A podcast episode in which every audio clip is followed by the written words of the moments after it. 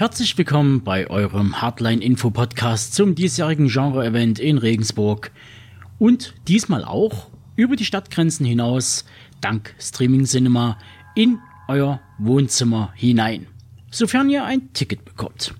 Wer dieses Angebot wahrnehmen möchte, muss sich noch ein paar Tage gedulden, bis der Verkauf losgeht. Für all diejenigen unter euch, die vorhatten, sich noch ein Ticket zu ziehen, um mit uns in einem Kinosaal abzuhängen, die muss ich nun leider enttäuschen. Das Festival ist vor Ort restlos ausverkauft.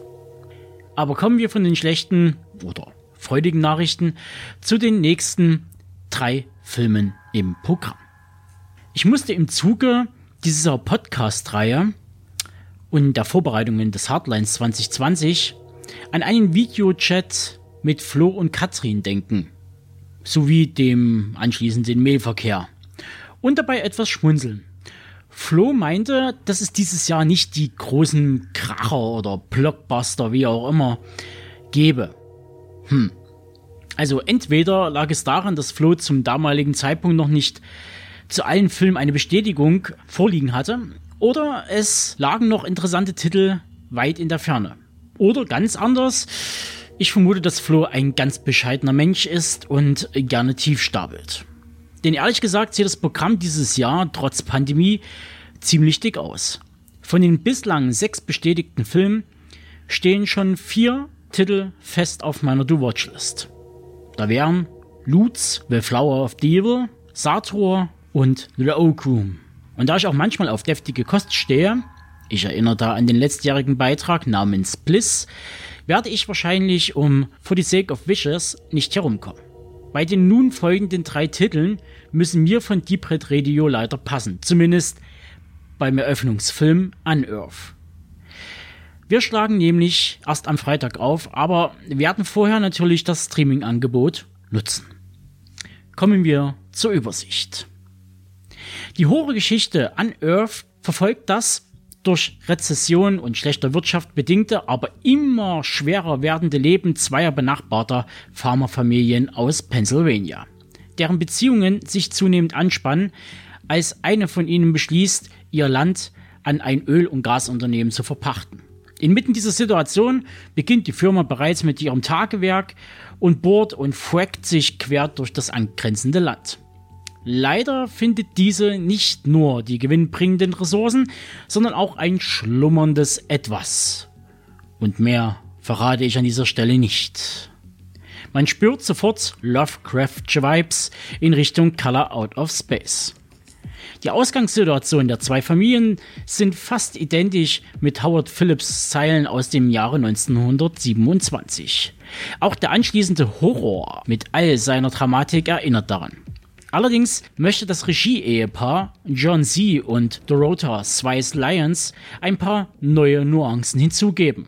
Sei es die Thematik der Umweltzerstörung, Kapitalismuskritik oder der Generationskonflikt. Aber keine Angst, Unearth wird kein tristes Drama aus dem Arthouse-Bereich. Fans des schleimigen Body-Horrors kommen hier wunderbar auf ihre Kosten. Und am Ende macht sie sowieso wie immer die Mischung. Ach ja, auf die Kosten kommen auch Fans von Adrian Barbeau. Ihr wisst schon, Escape from New York, aka die Klapperschlange. Dann hätten wir da noch P.G. Marshall. Einige kennen ihn als Detective Colquitt aus American Horror Story Season 4, Freakshow. Und Mark Plukas, Buffy-Begeisterte, werden sich an Riley Finn erinnern. Wir dürfen also gespannt sein, was uns das Ehepaar mit ihrer dritten gemeinsamen Produktion und im Falle vom Hardline als Deutschlandpremiere so bescheren. Genre erprobt sind sie ja. Ebenso wie unser nächster Regisseur und Multitalent Steven Konstanski. Bei einigen wird's jetzt klingeln. Ich zähle mal auf.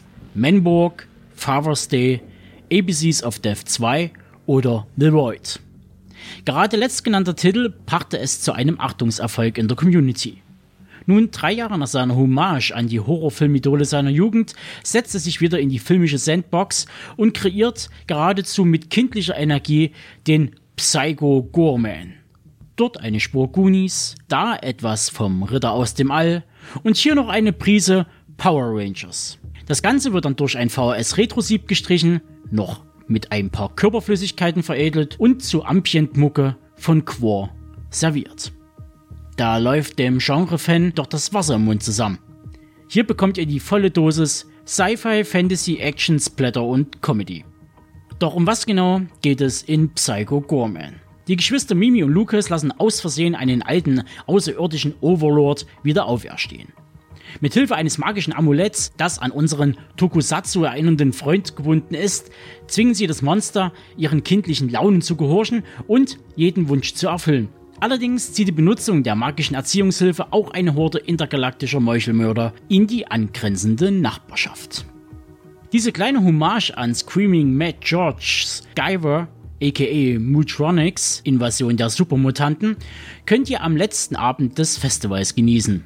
Und falls ihr immer noch unschlüssig seid, dann schaut euch einfach mal den Trailer bei uns auf der Website an. Und weil ich soeben die wundervollen Quor erwähnte, bleiben wir mal bei der Musik der härteren Gangart und lassen den inneren Punk raus. Wir kommen zum letzten Titel in diesem Blog. Die Nachmittagsmatinee lädt uns zum Dinner in Amerika von Regisseur Adam Raymeyer ein. Dieser liefert mit seiner fünften Regiearbeit eine schräge Mischung aus Repo Man und Napoleon Dynamite. Ja, das ist jetzt ein bisschen vage, also schauen wir mal auf den Plot. Simon ist ein Punk und lebt es auch. Schnell, laut, voller Energie. Als er wegen Brandstiftung vor der Polizei flüchtet, stößt er auf die introvertierte und naive Patty. Diese bietet ihm einen Unterschlupf an. Während die beiden nun beginnen langsam zueinander zu finden, erfährt Patty von Simons Leben. Vor allem von seinem Schattendasein als ikonischer, aber eben anonymer Sänger einer Band. Pattys Lieblingsband. Und ab diesem Moment wird's richtig schräg. Diner for America wurde die Bank weg über den Klee gelobt. Eine witzige, durchgedrehte Romcom mit einem Schuss guter Musik.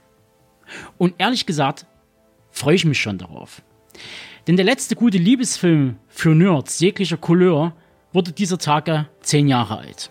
Die Rede ist von Edgar Wrights Comicverfilmung Scott Pilgrim vs. The World.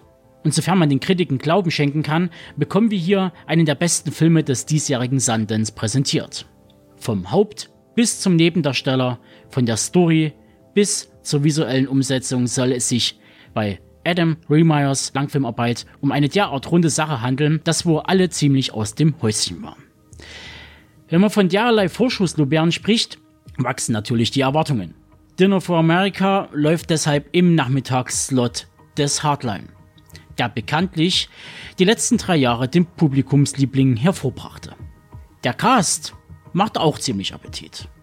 Da wäre zum einen Kai Gellner als Simon, dieser hat bereits in Filmen und Serien wie Dear Right People oder Outsiders seine Spuren verdient. Und als durchgeknallter Punk-Fan Penny sehen wir Emily Scraggs. Diese kann auf eine ähnliche Vita wie ihr Schauspielkollege zurückblicken und den Actioner Mile 22 ins Feld führen oder erzeugt Gänsehaut mit dem hochgelobten Seriendrama When We Rise. Ihr hört, dieses Jahr gibt es eine echt tolle Mischung an Filmen und Themen, dass es eine wahre Freude ist. Zum Abschluss dieses Blogs möchte ich nochmal daran erinnern, wenn ihr nicht vor Ort sein könnt, dann nutzt die Möglichkeit des Online-Festivals und holt euch gegen Anfang September ein Ticket. Es lohnt sich allemal. Denn um ehrlich zu sein, es ist zwar schön, mit Filmklassikern umgeben zu sein, aber langsam wird's mal Zeit für neuen, frischen und fetzigen Stuff auf der großen Leinwand, beziehungsweise auf dem heimischen Schirm.